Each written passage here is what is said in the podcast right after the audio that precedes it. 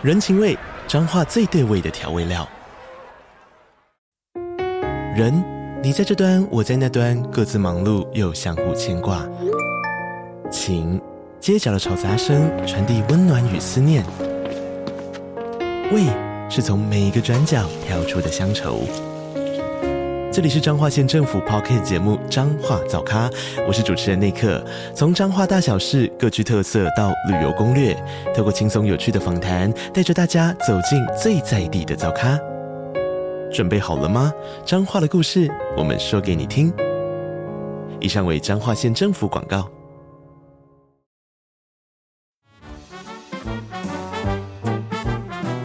欢迎大家来到人间动物园。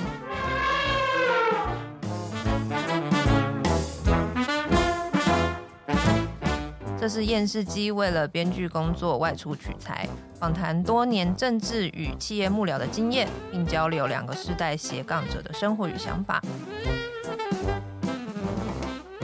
Hello，大家好，我是厌世姬。大家好，我是边角料。好，今天我们也是很高兴呢，能够再邀请到吴峥来上我们的节目。Hello，大家好，我是吴峥。哎，对，其实我们这个节目呢，如果有邀请来宾的话，都会请来宾想一个动物。哦。嗯，所以你觉得你要你比较像什么动物，或你想要当什么动物？哦，你说一种自我投射这样？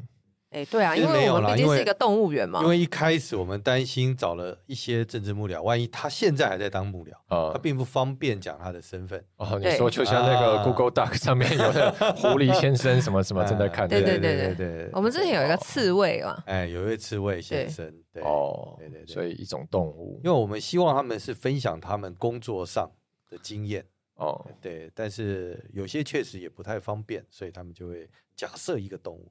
但是慢慢就成为一个传统，即便你用了本名，漏了本名，我们还是会想要知道你是什么动物。对，就你有没有曾经从小到大有人用什么动物形容过你，或你会觉得被哦被讲过？以前最多被讲的就是无尾熊啊。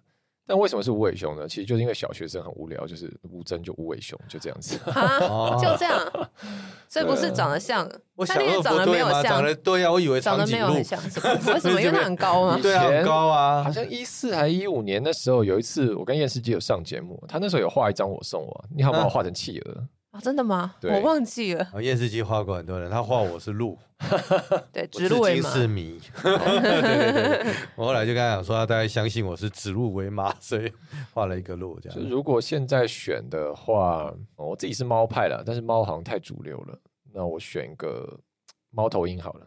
哦，为什么？因为智慧的象征嘛。对啊，猫头鹰，你看猫头鹰，它有几个这个优点。第一个是说聪明的感觉嘛，很睿智。是，是。然后第二个是猫头鹰其实蛮可爱的，就是眼睛很大很萌。嗯、那再来是说猫头鹰其实是一种猛禽，好，非常的有战斗力这样。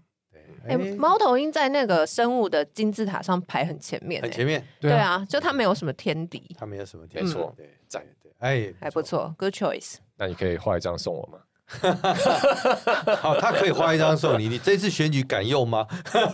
哎，对啊，哎，对啊，你要，对不对？好，嗯，到时候放在这个镜中。好好，但是猫头鹰眼睛很大，这一点就是可能跟你，我也猫头鹰白天眼睛就很小。哦，是这样，所以是白天猫头鹰，眯眯眼。哈，OK。好，吴尊现在在那个中和参选立委嘛？是，对。那我们就很好奇了，因为这个。应该是你自己说的，或者是在什么地方有看过，就是跟家里的政治立场其实比较不一样，对不对？对啊，所以应该是从三一八那个时候，可能就有一些冲突了吗？哦，更早吧。第一次冲突应该是这个学姐们搞野草莓的时候啊，真的吗？好，莫再提啊，学长学姐们搞野草莓的时候，是是是，那时候我刚上大一嘛，然后。那时候就发起了野草莓学运啊，然后那时候就蛮关注人，反正就键盘关注，因为我那时候还是觉得就是哦，这个到街头上抗争是一种很激进的行为，我还是这个键盘声援就好了。然后有一次回家，你知道我们家就订联合报嘛，然后回家我就看到报纸摊在桌上，然后就在讲啊野草莓怎样怎样怎样。然后我记得那时候可能我妈跟来打扫的阿姨，他们就讲说，哎，学生在搞什么啊？被民进党利用啊？台湾被越搞越乱，大概就这些嘛。然后那时候我就忍不住。但我也没有特别想要吵着意思，我就忍不住说没有啊，我觉得这个诉求很对啊，警察打人本来就不对啊，这个抗争很正确啊。哦，那不得了，接下来。他们现在发现哇，星星之火可以燎原啊！怎么现在不忠诚的种子在我们家萌芽 萌芽了？对、啊，这个对，所以马上当天啊晚上，这个我就被传唤到我爸跟我妈房间，然后就我就想说，怎么突然个这么严肃的场合？他们就吴峥啊，有一些事想跟你讨论一下。啊，这个你知道，学生呢就是很单纯，容易被利用。去那个自由广场抗议的人很多，呢都是民进党那栽培的学生，都是他们的人。啊，你们不要被他们带跑，他是都是不对的。然后我那时候就觉得莫名其妙，我说不是啊啊，警察就真的打人嘛？你们上网看看影片好不好？啊，就真的这是不是都替代役都是把人推到墙上去撞啊？国旗抢下来折断，对不对？这么有道理嘛？那这个抗议刚刚好啊啊！今天他是民进党又怎样？本来这事情错了就是抗议嘛，这哪那么复杂啊？反正那时候啪，第一次跟我家产生一个。意见上比较激烈的对撞，哇，那他们很严肃看待这件事，对呀、啊，对啊，对他们来讲，家里不可以出现民进党的人，这样吗？当然不行，感觉是那样。我跟你讲，我第一次可以投票，二零一零年那时候苏贞昌选台北市长，台北超越台北。然后那时候我实在是有够堵拦郝龙斌的，气死我了。就是因为那时候什么花博弊案啦，哈，然后新生高弊案啦，然后我最堵拦最堵拦是因为我骑机车，然后郝龙斌那时候莫名其妙搞一堆有的没的，好像是例如说他把敦化南北路现在慢车道，他直接全部硬隔一个那个自行车道，自行车道出来。但问题是慢车道本来就只有两线了，然后你又把其中隔了一个几公尺的自行车道出来，那我们机车只能走慢车道，全部大家卡在那边哦。每天骑哦，因为我家在内湖，我从内湖骑到台大，有时候要走那边，然后就是哦，每次骑我经过一次骂一次，所以快把我气死了。所以那次我决定，好不行，我这个实在是被雷到，我无论如何绝对不投郝龙斌。好，虽然我们家从小到大就是灌输好，这民进党人很没水准啦，好乱骂脏话，乱打人啦。好，以前那个洪善俊时候，我爸还带我去走这样子，好，这个反贪腐倒扁。但那次我实在太生气了，所以我就，而且加上野草莓的时候，我就对马英九很生气，所以那次呢，我决定，好，我死都不投郝龙斌，我这次要投苏贞昌。好。但是那个时候呢，我也没有特别想，你应该不敢讲吧？没有，我就对对，我我不敢，就是所有的情绪都在内化当中。我我这个没有必要特别去强调，我们这个小小的反叛就在心中，好，保留在我跟我投票所的章之间就好了，好，不需要讲出来。但没想到呢，这个投票前一两个礼拜，我有一天礼拜六早上，我记得很清楚，因为。那礼拜五好像那时候跟一些朋友，我们还去唱歌干嘛？礼拜六早上就在朋友家这样，呃，就还在睡觉，然后我妈就打来，我就喂，干嘛？然后他就神秘兮兮说：“这次投票你要投给谁？” 我想啊，早上十点问我这个问题，然后我就跟他讲说：“嗯，我那时候想一下，我觉得还是不要直接讲苏贞昌好，这太刺激。”我就说：“嗯。”我应该不会投郝龙斌，哦哦，这也不得了。然后我妈说啊，不，你你要想清楚，怎么可以投给坏人呢？万一让坏人当选怎么办？然后我想，哈、啊，那么夸张，对。但是那次野草莓开始，然后二零一零年又是一次，然后当然后来到太阳花，那更大一次。反正我就跟我家一直政治对撞。所以太阳花的时候，你那时候还是住家里吗？对啊。那所以就是每天在家里吵架，还是就不讲话？没有，那时候没回家。哦，对，好，你那时候没回家。对，然后那时候三月十八号晚上，我们是好像十点冲进去吧。然后那时候冲进去，大家本来觉得会被清场嘛，就本来想说会被警察抬出来，就哎，怎么把警察挡住了？不错哦，嗯，好，不错。接下来就想说，那接下来怎么办了？然后想说，嗯，我有住家里嘛，想说还是要让他们知道一下我这个人没有不见。但我想说，哇，这个要怎么讲？真的是头很痛。然后就打给我妈，我 always 打给我妈，因为。比起我爸我妈还稍微好讲话一点，对，所以我就打给我妈，然后就跟她说：“喂，妈。”啊，那个你知道吗？这个我现在在立法院的外面，其实我已经在议场里面了。我在我在那个立法院外面啊，就是现在有那个反服贸的抗议啊啊，我们就在这边静坐啊。其实已经整个都冲进去，然后怎样打破玻璃什么的。然后没有我在这边静坐啊，哈，因为我们在抗议。然后我还说哈，你们知道你们在干嘛吗？啊，台湾经济已经够不好了，你们这样子，哒哒哒哒哒哒哒。然后最后我就落荒而逃。喂，好好，对对啊，反正我在这边了。哦啊啊，现在讯号不太好。喂喂，听不太清楚。好。就先这样，就这样，啪，挂掉。对，所以就是最后落荒而逃，然后后来就没有再打电话回家了。反正他们就后来就在电视上看到，反正都在电视上看到。那他们没有打给你吗？什么？你爸没有？我 我认为应该直接打来骂人，应该他们就自己气炸了。OK OK，嗯哼哼哼。嗯，反正你在那个立法院的期间，然后你们就都没有什么联络，这样子。对，我就想说。这个反正结束了之后再回去了。对，反正通常都是这样，先逃避再说。对，那一刻。那结束之后回去有怎么样吗？我也还蛮好奇的。总是要回家的吧？我有点忘了，但是反正。最后结果是我被踢出去了。那什么意思？你被 赶出家门吗？逐出家门？没有，就是当然没有马上啊。但是那个事件之后，大家意见就很不一样，然后关系也比较冰冷，可能对。然后后来太阳花结束，还是有一些社运嘛，然后我就继续弄。然后我爸就很不爽，他大概就觉得说，你现在翅膀硬了，很有自己想法，那你出去独立哦，这样子。然后我那时候也好啊，好就出去了，对，所以那时候我就搬出去住了。然后很好笑，那时候我搬出去住，第一个租房子地方就租到中和区四号公园旁边。哦，所以跟中和还真的是有不少渊源的 这样子。对对对，哇，这么有趣，所以你就住到中和。对。哎，我想再继续追问一下，因为刚刚是讲说三一八结束之后嘛，嗯，然后就被赶出去了。那你后来又挂黄旗、披黄旗哦，然后来参选，这个事情对他们来讲，时代力量有比较可接受吗？当然是比民进党可接受一些啦。但是，当然我爸也知道说，那时候时代力量立场也是所谓的偏本土啊、台独啦这种，那就跟他的。立场不一样嘛？我记得在可能二零一二还一三年的时候嘛，有一次跟我妈吃饭，我就很郑重的跟她讲，就是好像讲一个大秘密。她坐我对面，我说：“妈，我跟你说。”她说：“什么事？”我觉得我不是中国人，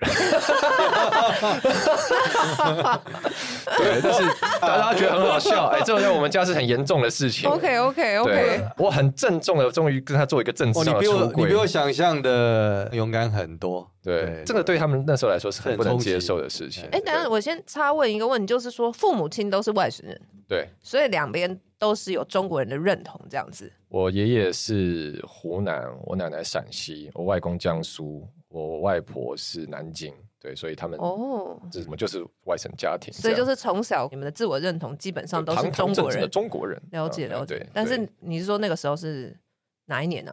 大概我有点忘了，但但是就是二零一出头吧，一一或那附近的时候，有一次我就跟我妈讲这样，然后我妈当然当下也蛮 shock 啊，就问我为什么，我就跟她讲嘛，就是反正基本上民族认同的事情。那我知道她后来有跟我爸讲这个消息，就怎么讲，我可以理解啦，就是说对我爸来说，其实这是一个听了会难过的事情嘛，因为要是我有一天我小孩跟我说，哎，我我觉得我不是台湾人，我一定说哈，你在讲什么东西。但是，对，我就是把我的立场跟我的想法跟他们讲这样所以我爸当然就也知道说，呃，我后来参加的政治活动基本上也是你知道，就是偏向台独嘛，然后反对大中国主义嘛，这样子，所以他们大概也知道了。其实过去这几年，就是说，我觉得我们双方都有付出努力了，就包含说我爸我妈他们很认真，然后虽然有点吃力的想要理解小孩的想法，那我也是。有去主动跟他们分享我从政为什么我想要做这个事情，跟这些事情对我来说意义是什么，所以现在我家是蛮支持我的。嗯，即便你现在加入民进党，他们也就是可以接受了吗？啊，这个又是最近的一次这个坎 坎要过这样子，因为用第三势力从政、无党籍从政跟民进党从政啊，这都是不不一样的。对啊，对啊，对对，所以这次我答应赖清德征召以后呢，然后我就想说，好吧，那。还是要回家禀报，所以我就跟我妈约，这样说：“哎、欸，这个 你妈每次你要约你妈的时候，我猜你妈应该蛮紧张的。”对啊，对我都我都事先跟 always 找我妈这样。哎，因为我妈曾经这样跟我讲，我觉得当妈妈跟你讲这句话的时候，你有点难过，因为我们都是做我们想做的事，嗯、那我们就选择逃避他们。那有一次，我妈就告诉我说：“你能不能有一次不要是决定了才告诉我？”哦。我不知道你妈有没有说过这些。我妈是真的很认真的告诉我一句话，她说：“你都会告诉我没事了，就例如说参加学运没事了，然后她才知道，然后她就跟我说，你们不要都有结论了才告诉我。”但是，对对，可以理解。但对我们来说，会觉得说，那这个事情你的立场可能不一样嘛？对是啊。那好，反正 anyway，我回家我就跟我妈约，然后说哦，礼拜一下午在吗？她说在家。然后说那我回去，我有事情跟你讲。然后就回去，然后我就。先这个好谈一些花花草草，哎，这个盆栽长得不错，对，就是 中心人掌左右，对，哎，这个这个你顾得不错哈，这样就是先讲一些有的没的，然后觉得好像啊，时候到了，深吸一口气，啊。我要给民进党征召去综合选立委，他就哈啊，就这句话要讲得很快，而且对，对，然后当然接下来我就开始跟他解释嘛，那解释一阵子，我妈其实现在对我的政治的选择已经接受度都蛮高了，所以她也就是接受这样。是那接下来呢，他就说，嗯，那你等一下有事吗？我说没有啊，我就是专程回来要跟你们讲。他说好，那我现在叫你爸回来，然后就嗯，喂，嗯，他打给我爸，就喂，你在忙吗？吴峥现在在家啊，有事要跟你讲，你赶快回来。哎，爸妈现在是退休状态，是不是？哦，我爸还没退休，我我妈就是在家里这样。然后我爸就说啊，干嘛？他又要选了 所以反正我爸就他就那时候从他公司要回来这样，然后我说在家就很紧张啊哈哈，惨了惨了惨了惨了，对啊，反正我爸回来他就已经猜到了说怎样又要选了，我说反正我就对啊，就是这次啊这个民进党征召去综合选立委这样，对啊，那然后他当然也是有表达一些他意见了，那主要他就觉得说这样好吗？就是应该说他对我从政本来就一直有。一些不同的角度了，这倒也不是立场，而是说我爸是比较保守、比较稳定的人啊，他会觉得说政治是一个很高变动的职业。好，你就算了不起，你这次选上好了，每四年都要选一次，那对啊，有时候你选输了可能没了，他会。有跟我聊过啊，就是说要不要考虑比较稳定的工作这样，所以他这次他也有讲一些这个面向啦，然后觉得说，哎、欸，那你确定吗？你想好了吗？搞不好民进党人家利用你啊，对不对？看你现在没有机会，他给你一个机会，叫你去监困选区打啊，搞不好你你没选上，你就站死在沙滩上啊，人家不一定会理你啊，等等等等，就这样讲。其实他也有讲到这一句啊，就是其实你已经决定了嘛，这样这样，对啊。那反正那时候还是很认真的，也是跟他讨论啊，跟他分析说为什么这次参选啊，对我来说，哦，这是什么样的意义啊？然后客观的局势怎么样？然后后来呢，隔天啊，我记得那是礼拜一回家嘛，隔天我刚好就是赖清德约我们几个第一波民主大联盟的候选人去跟他也是聊一聊，哦，就是去他的副总统官邸这样。那反正前面赖清德就在跟我们闲聊啊，然后就说哦，选举很辛苦啊，加油啊。然后反正聊差不多，最后他就说还有什么需要帮忙的吗？然后我那时候想说好，机不可失，就说哎，主席好，有一个不情之请，好，就是呢，我这次出来参选，回家报告呢。遇到一点困难，我爸觉得我会被民进党丢包啊，所以我可不可以现在打给他，请你跟他讲一下？哦，哎，这个蛮有意思，对啊，这很有趣哈。那你说，哦，好啊，当然可以啊，好啊，我就就打给我爸，就刚好好死不死，我爸手机那时候不接，说我早要打他的公司去，就喂，啊，那个吴律师在吗？我是他儿子啦，哈哈，啊，这样对，然后就接到他那边。然后我爸就说：“哎，喂，怎么啦？干嘛不打我手机？”我说：“你没接啊，我这样打到你公司。”然后他说：“好好好，那干嘛？”我说：“没有，那个赖清德找你。”对，我就把他电话给赖清德，然后赖清德就说：“喂，哦，吴律师你好，我是赖清德。”对。然后他说啊，是是是，你好你好。他说，哎，吴律师是这样啊，这次我们民进党啊在综合这个选区呢，希望可以让吴征来代表我们民进党来选立委。那以前呢，我就看过吴征在谈话节目的表现啊，对他印象很深刻，也很钦佩，所以这次希望让他来跟我们民进党合作，出来参选立委啊，希望可以得到你的同意，这样。那我爸就说啊，没有没有没有，太客气太客气，这种事哪轮得到我们同不同意呢？你爸还是很会讲对不起，我到来清楚说没有，这个当然是家里的看法，你的看法，你的这个意见，我们也很尊重啊，一定要跟你报告。我爸说没有啦，这个啊，我们对小孩子现在的选择都是尊重啦，我们家都是很尊重小孩子，非常民主，好，都尊重啦。赖清德其实对人的互动其实有他的个人魅力的，所以。他其实后面也是很诚恳的讲说啊，这个吴爸爸你放心啊，吴峥在综合这次选了，我们民进党一定会跟他一起来打这场仗，好，一定会陪着他，我们会一起跟他团结作伴，好，不会让他孤单，你放心，好，就是这样讲。然后我爸就说啊，谢谢谢谢，啊，反正最后来通话是这个样子。那你们后来有就这个通话有什么讨论还是什么？大家就装没这回事吗？对。那你觉得这个有什么改变吗？就是赖清德跟你爸的这个。对于你们的关系是有，不过我跟我爸的关系其实已经修复了啦。就是在过去几年中，那主要是这次，当然为人父母还是会有些担心嘛。那我主要还是借着主席帮我这个忙，让他感受到说，哦，对我或对民进党来说都是一个认真的决定了，也不是随随便便，好像很仓促，好像很随便这样子，嗯。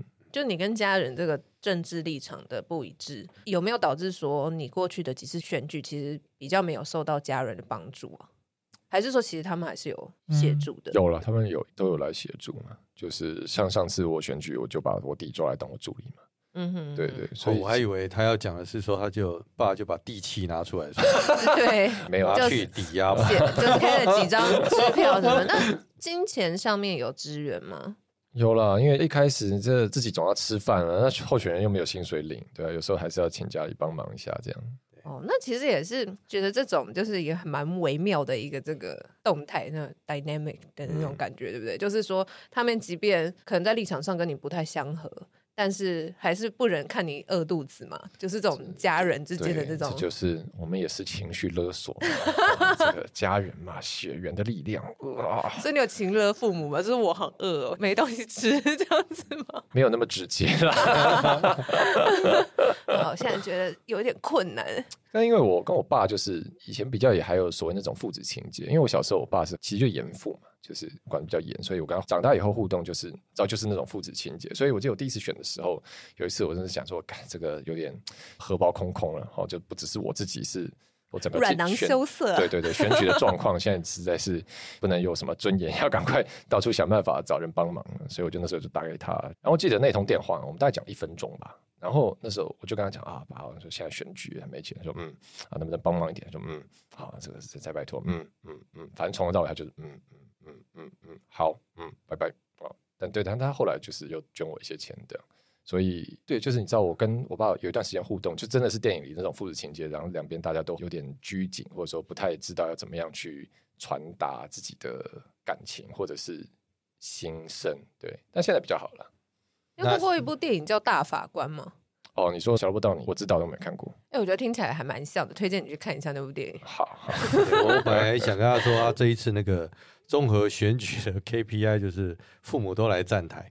嗯，他们比较不喜欢参加公开的活动，但是像我这次要选，我也有先打给我姑姑，因为我姑姑现在还住综合。对呀、啊，就跟他讲说：“哦，你看我以前太阳花完过年回家，我这是万箭穿心，我们整个家就是蓝的嘛。”不不不，他爸妈可能来站台，然后你跟他说：“那另外一个 KPI 就是。”以前爷爷的同袍应该应该都不在了。对，呃、我是要说，对，像太阳花过去之后那几年，我回去过年吃饭，然后我们家就都懒的，然后吃饭大家看电视，然后有时候电视上出现那个，比如说苏贞昌或蔡英文，他们一看就很生气，就开始骂，就啊，民党，你看这嘴脸看得多讨厌。这时候就赶快低头吃饭，都不要抬头，都不要讲话，但还是有箭会射过来啊，这民党现在多可恶。然后可能就另外旁边一个人说，问吴征啊，他现在民进党的，我就。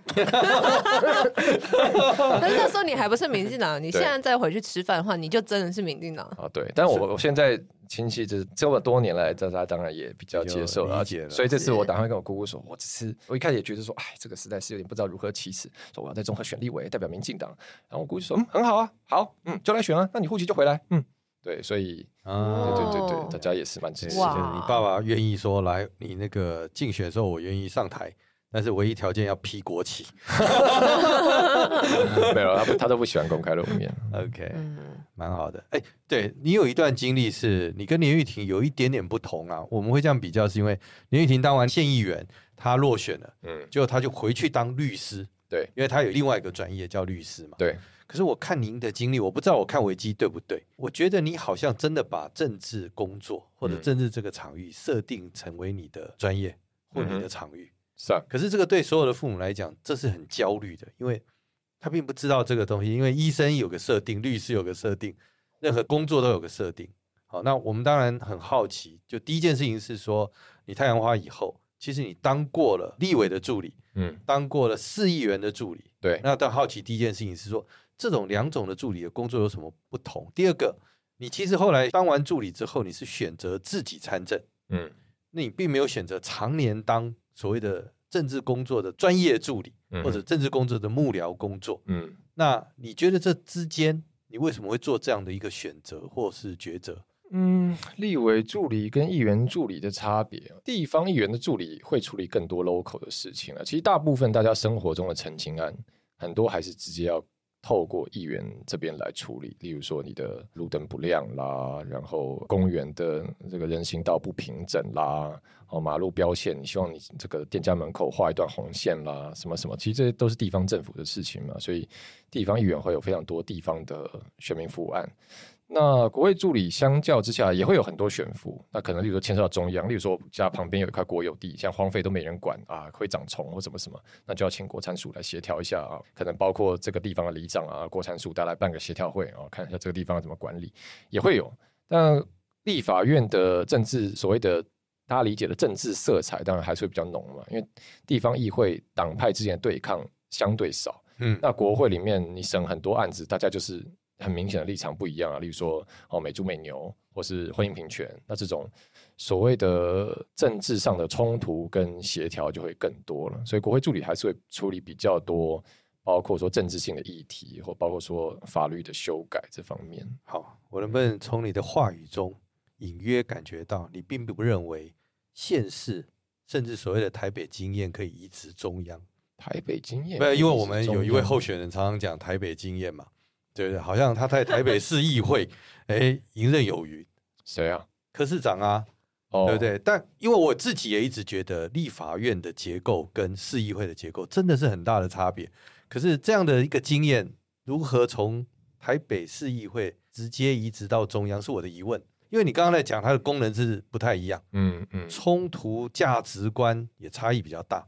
当然差很多啊！最简单讲，台北市资源是全国县市里面最多的啊。嗯。那你今天当行政院长、当总统的时候，你跟一个台北市长要顾及的面向是完全不一样的啊。民意机关的协调也会完全不同。嗯。应该这样讲了，议会的话，某种程度上，市政府跟民意代表之间还是有比较多斡旋的空间，因为大家议员都要做选副案，也要做地方建设，对，所以跟市政府有时候会保持一个微妙的互动啊，更多的事物了。对，某种程度我要监督你，要跟你对抗，但是有时候我也不想要彻底撕破脸，因为。地方建设，我要跟你合作，嗯，所以这也是为什么侯友宜当他局限在新北市的时候，大家看起来很多事情他可以处理。但问题是说，你拉到今天全国的尺度的时候，很多事情就变成大家会跟你直接赤裸裸的对撞了。因为我，我现在就是要监督你啊，你这个案子，你这个法案，你到底立场是什么？哦，都是一些很。基本的价值问题嘛，比如说居住正义，比如说交通，哦，甚至我们说司法，那这个地方你就没办法单纯用行政资源去挹注，然后来去我们讲说好像收编民意代表，所以这个运作当然是差别很大，就是还是不一样的。嗯，对，反正就是你当过立委助理跟当过市议员的助理，你所观察到的，即便民意机关中央跟地方它的运作模式还是有很大的不同，那肯定是不一样的。那你为什么后来决定要？哎，专业助理不是也蛮好的吗？运筹帷幄，决胜千里，嗯，还可以帮助不同的人，蛮好的啊。我觉得当幕僚跟你自己出来选当幕僚，大概最爽的就是你会比较自由了。啊，因为你当公众人物，你的一言一行都要被摊在阳光下检视，所以是是，就是要很谨慎嘛，要很注意自己的言行。那你当幕僚的话，其实基本上虽然你在政治场域工作，但你跟大家一样，就是做一份工作嘛，所以你还会有保留很多的私人时间。基本上，当然不要做一些很坏的事情，犯法啦，或是搞迷途什么，那你也是会被大家踢爆嘛。但基本上，你的私人空间还是会相对多很多，然后也不用去大事小事都要跟大家交代。那你当公众人物出来选，就是要面临百分之百的检验嘛？对啊，最主要的差别，我觉得在这边。哎，真的，我也同意。哎，就是你反正跟着那个老板出去吃个饭，都很不舒服，因为就有人要来拍照。嗯，真的啊，就是当中他就会想要来跟老板们，像以后验尸机大概也是这种情况，你跟他出去一定不会太舒服。他看完就说：“哎，我们能不能拍个照？”嗯，对不对？你会觉得那个是一个你私领域不断被打扰，可是他没办法。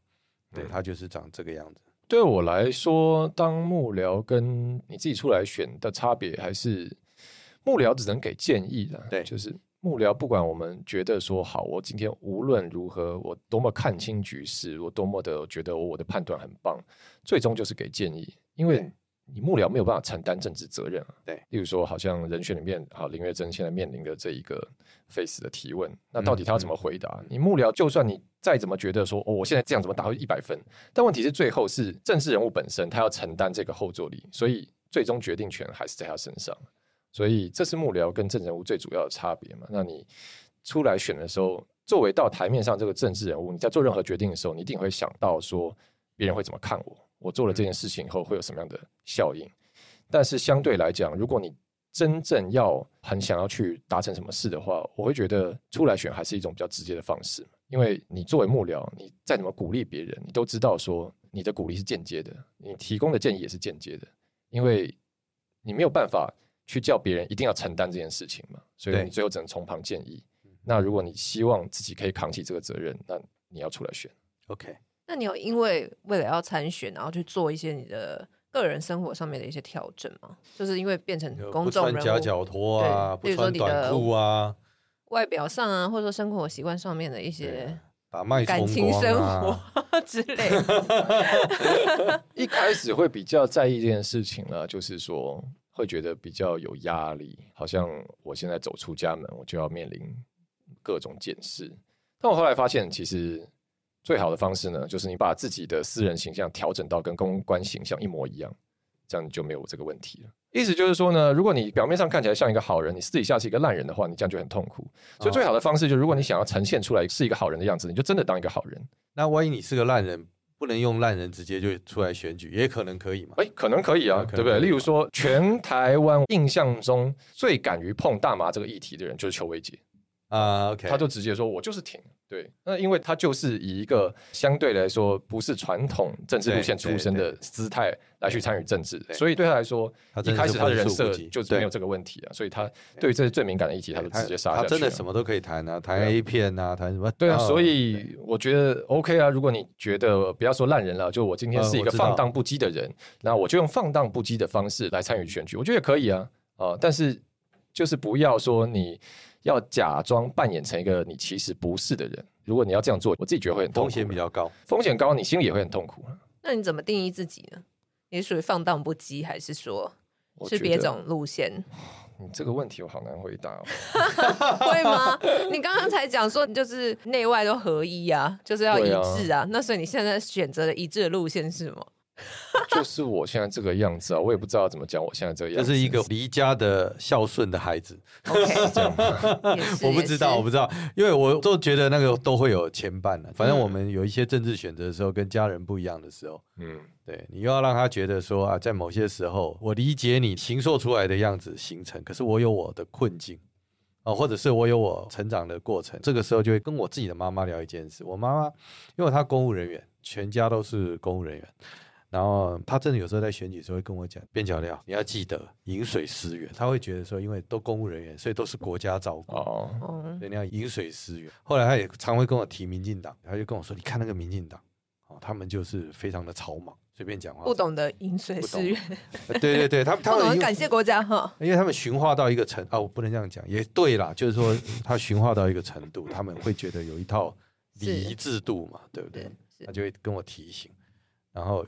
有一天我我实在忍不住了，我就跟我妈说：“妈，我也可以很优雅，我也很优雅，只要你偷过三代，就是我开始有钱的三代以后，我都会喝红酒。哦，对。可是你不能要求那种一开始就是他比较草莽，对，因为他需要教化跟进化，他需要实践。